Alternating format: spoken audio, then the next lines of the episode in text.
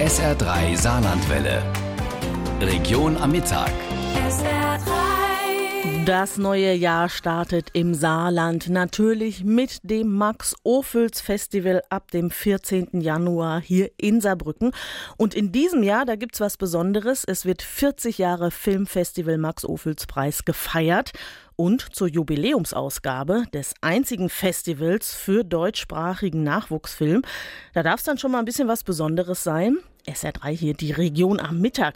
Der Festivalclub Lolas Bistro, der ist umgezogen in die ehemalige Hauptpost am Saarbrücker Hauptbahnhof. Und da beginnt auch heute der Kartenvorverkauf für das Festival Blaue Stunde genannt. Der Beginn des Kartenvorverkaufs. Ja, und vor Ort ist jetzt meine Kollegin SR3-Reporterin Barbara Grech. Barbara, der Vorverkauf, der beginnt erst um 14 Uhr, aber seit 10 Uhr ist der Club schon für Neugierige geöffnet. Wie sieht's denn aus? Ich höre da schon ein bisschen was im Hintergrund. Aber hallo, hier ist die Hölle los. Also es ist schon ganz schön gut besucht. Das liegt auch daran, dass man sich natürlich frühzeitig sozusagen ein Ticket ergattern muss. Das ist ein bisschen wie bei der Metzger- oder Käsetheke. Man zieht hier ein Ticket, um dann später die Karten ab 14 Uhr einkaufen zu können. Und hier sitzen schon ganz viele äh, Filmbegeisterte in jeglichen Altersstrukturen und schmökern den Katalog durch, um eben zu gucken, ähm, was gucke ich mir für Filme an. Aber den absoluten Vogel, den hat Philipp Groß abgeschossen. Der ist jetzt gerade bei mir, ein echter Cineast ein, ein Ophüls-Fan. Seit 6 Uhr morgens sind Sie da. Ja, warum das denn? Ja, man will ja die besten Karten bekommen, um hier dabei zu sein. Da muss man früh aufstehen. Und Sie haben tatsächlich die Nummer 1 bei der, bei der Käsetheke sozusagen gezogen? Ja, ich habe tatsächlich die erste Nummer gezogen hier. Ich bin ganz äh, happy dafür. Jetzt müssen Sie noch warten, bis Sie dann die Karten abholen können. Äh, wie viele Filme haben Sie sich denn ausgesucht? Äh, bei mir sind es insgesamt 32. 32 Filme in fünf Tagen, das heißt vier Filme am Tag? Richtig, vier bis fünf Filme am Tag. Ja, und dann auch äh, Wettbewerbsfilme im Mittellang und Kurzfilm sind auch dabei, ja. Warum tut man sich das an? Ja, man ist, äh, ich bin großer Fan. Es ist einfach die Faszination, hier dabei zu sein. Die Filme sind toll und äh, ich freue mich immer auf tolle Begegnungen mit Schauspielern und äh, ja, tolle Filme zu sehen. Mhm. Philipp Groß ist nicht der Einzige, der hier so tickt, muss man wirklich sagen. In diesem neuen Festivalclub, der übrigens sehr, sehr, sehr schick aussieht. Es hat ein bisschen was von Meat Packer District in New York. Hier ist alles mit so Transportkisten äh, sozusagen dekoriert. Bei mir ist der Dennis Scherer, gell? jetzt habe ich mir den Namen endlich gemerkt. Ähm, Sie haben das eingerichtet. Äh, wie sind Sie denn auf die Idee gekommen, das so ein bisschen nach Industriedesign zu stylen? Alles ein bisschen kühlem Blau mit äh, äh, Ballonherzen und alles so ein bisschen, ja, äh, Industrial Design würde man auf Neudeutsch sagen. Naja, ich glaube, die, die, die erste Richtung vorgegeben hat einfach die Location. Also einfach, das war früher hier ein Umschlagsplatz der Post. Man ist direkt am Bahnhof. Also bietet es sich natürlich auch an, dass man diese Industrieromantik irgendwie aufgreift. Und ansonsten ist natürlich auch viel blau, blaue Herzen, das ist halt einfach Ophüls-Farbe. So, das ist ja quasi dass dieses Gefühl Ophüls, was man da vermittelt, was man am besten eigentlich mit dem blauen Herz äh, beschreiben kann. Also wirklich eine schicke Location, wer sich die angucken will. Man kann das heute sozusagen für Umme tun. Heute darf man ein bisschen reinblicken. Oliver Baumgarten von Filmfestival Max Ophüls Preis ist bei mir. Ähm, wie wichtig ist denn so ein Lolas Bistro? Wie wichtig ist, dass das auch wirklich schick und ein bisschen ja so zeitgemäß ist? Ja, das ist natürlich sehr wichtig, weil wir, ähm, weil wir genau hier in dem Club abends ähm, ja, Kontakte machen wollen. Die Leute sollen sich treffen, man soll hier Spaß haben und sich auch ein bisschen ähm, entspannen können und zusammenkommen. Und das ist natürlich super, dass wir hier so einen schönen Ort haben, äh, wo wir den, diesen Rahmen dafür bieten können. Hätten Sie gedacht, dass jetzt schon um 12 oder um, ab 10 eigentlich schon hier die Hölle los ist? Nee, das ist super. Also wir waren wirklich ja vor 10 schon, bevor es losging, ähm, hatten wir hier Schlangen und ähm, das, ist natürlich, das ist natürlich super. Wir freuen uns da sehr drüber und ähm, haben auch das Gefühl, dass äh, der Ort hier ganz, ganz gut angenommen wird. Ja. Also, wenn Sie neugierig sind, sind, Dorothee, oder auch du, und ihr nachher noch in die Stadt geht, dann würde ich empfehlen, ihr geht hier an der Hauptpost vorbei und schaut euch diesen Club an, schmökert ein bisschen im Katalog, trinkt einen Kaffee und man hat dann schon dieses Ophüls Festival und damit zurück auf den Hallberg. Schon Vorfreude, blaue Herzen, blaue Stunde, wunderbar. Die Großkampftage für Filmfans, die starten eigentlich ab heute. Man kann ab 14 Uhr den, die Karten kaufen für das Filmfestival Max Ophüls Preis und dieser Club Lolas Bistro, der ist jetzt in der ehemaligen Hauptpost am Saarbrücker Hauptbahnhof. SR3-Reporterin Barbara Grech hat uns Eindrücke geschildert. Vielen Dank. Morgen ist Tag der Heiligen Drei Könige, 6. Januar. Das kennen Sie ja. Kinder verkleiden sich als die drei Könige und sammeln an der Haustür Spenden für notleidende Kinder und sie bringen den Segen für das neue Jahr. Dabei versuchen sie natürlich kein Haus auszulassen und auch nicht das des Bundespräsidenten. Den dürfen in diesem Jahr Kinder aus dem Bistum Trier und unter anderem auch aus Neunkirchen besuchen. SR3-Reporter Oliver Buchholz hat die Kinder vorab besucht. Wie immer, ne?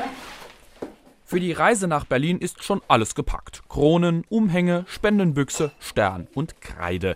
Denn beim Bundespräsidenten muss es schnell gehen. Das Protokoll ist eng getaktet, erzählt Angela Speis, die sich um die Gruppe kümmert. Da es äh, ziemlich schwierig ist, dann die Kinder auch auf den Punkt fertig zu haben, haben wir es jetzt so gemacht, dass jedes Kind einen eigenen Kleidersack hat mit seinen Sachen und weiß dann auch, das gehört mir und das ziehe ich an. Angela Speis ist Pastoralreferentin im Palotti-Haus in Neunkirchen, einer Einrichtung, die sich um knapp 200 Kinder und Jugendliche Jugendliche kümmert, deren Familien das nicht leisten können.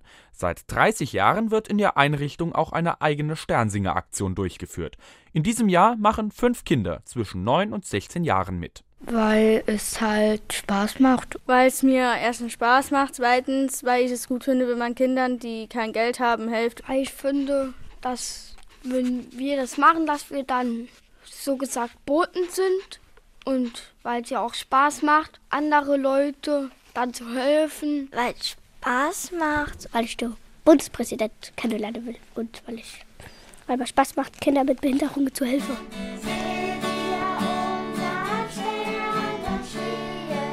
Auch wenn sie gut geübt haben. Aufgeregt vor Frank-Walter Steinmeier sind sie allemal. In Berlin war von den fünf auch noch keiner. Das Programm von daher ein Mix aus Sightseeing und wichtigen Besuchen. Wir werden die Eastside Gallery auf jeden Fall besichtigen. Dann werden wir den Reichstag besichtigen, auch das Büro von der Katharina Barley. Die hat uns freundlicherweise eingeladen besuchen und die Kinder freuen sich sehr darauf, weil sie diese Orte natürlich nur aus dem Fernsehen kennen. Am Sonntag steht dann die saarländische Landesvertretung und natürlich das Schloss Bellevue auf dem Programm.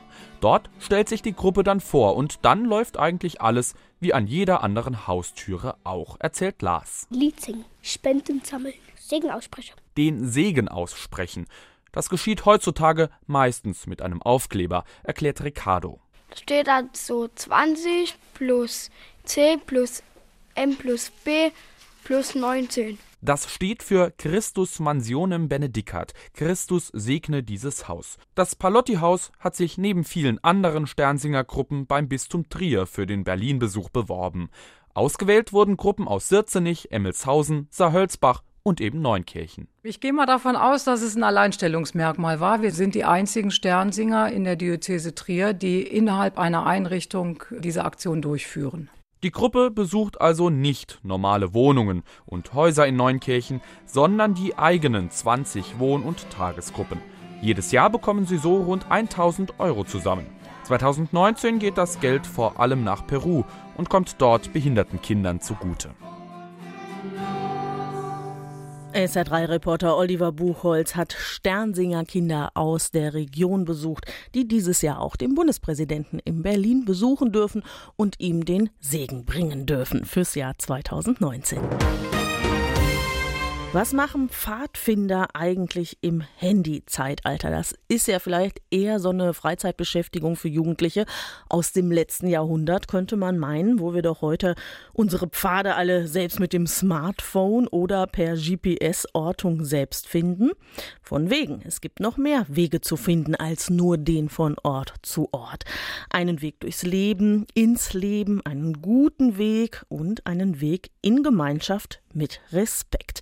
Das alles wollen Pfadfinder vermitteln, auch hier im Saarland. SA3-Reporter Frank Hofmann hat den Stamm der Warnt Scouts über mehrere Monate bei verschiedenen Aktionen begleitet. Ich bin seit einem Jahr da und es freut mich echt sehr, dass ich dabei sein durfte. Macht echt Spaß. Luca gehört zur Gruppe der Jungpfadfinder. Wenn er die Altersgrenze erreicht hat, wird er hochgestuft. Im Moment tobt er allerdings noch mit den anderen Kindern aus seiner Gruppe durch den Schlosspark in Völklingen-Geislautern. Wenn die hier auf der Straße sind, sage ich zisch ab und dann machen die das ab. Ein anspruchsvolles Spiel. Die rund 20 Kinder sind aber mit Begeisterung dabei. Doris, ich habe das nicht so ganz mit den Larven verstanden. Die siebenjährige Jamila hat noch eine Frage an die Stammesvorsitzende zum Bienenspiel. Die Larven sammeln und einfach nur in deinen Bienenstock bringen. Und weißt du, was du dabei aber beachten musst? Dass du unterwegs nicht von den Drohnen überfallen wirst. Denn wenn die sagen, gib mir deine Larven, musst du alle aushändigen.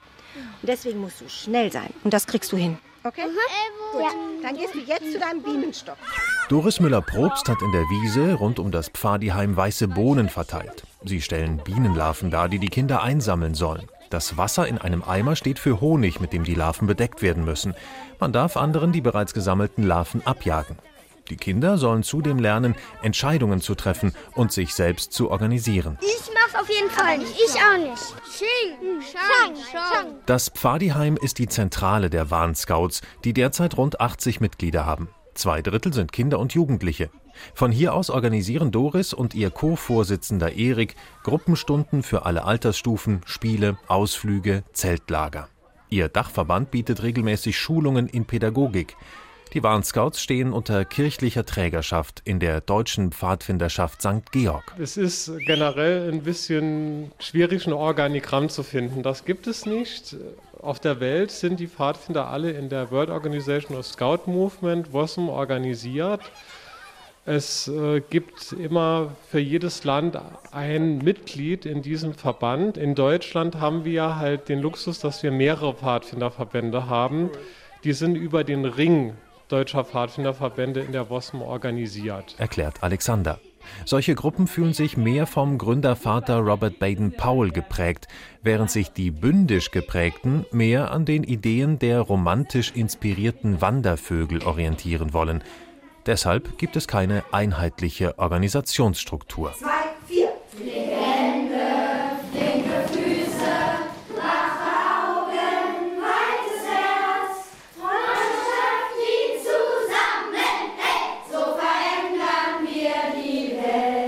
Flinke Hände, flinke Füße. Mehr über Pfadfinder im Saarland im Handyzeitalter können Sie morgen hören um 12.30 Uhr unser Land und Leute von SR3-Reporter Frank Hofmann.